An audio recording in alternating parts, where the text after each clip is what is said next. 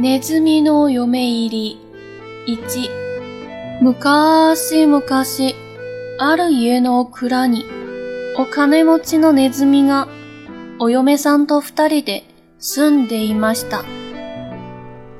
お米を持って、麦を持って、栗を持って、豆を持って、体操豊かな生活をしていました。ただ一つだけ悩み事がありました。それは子供がいなかったことです。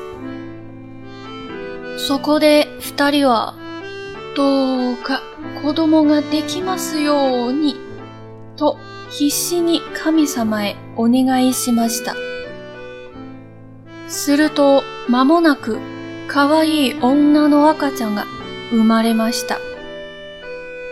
二人は大喜びでその子ネズミを大事に育てました。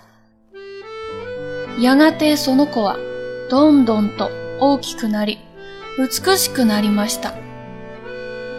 それはそれはネズミのお国で誰一人比べるもののない日本一のいい娘になったのです。続く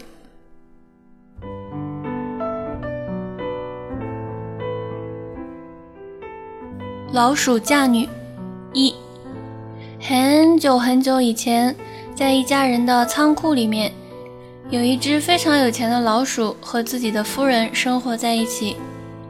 他们有米，有麦子，有栗子，还有豆子，总之过着非常非常富裕的生活。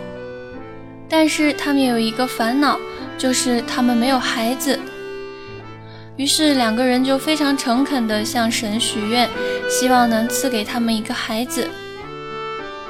过了没多久，就有一个可爱的女孩子降生了，两个人就非常高兴，把这个孩子抚养长大。终于，这个孩子长大了，变得非常非常的漂亮，变成了老鼠国无人能及的大美女。接下来会发生什么呢？我们下回分解。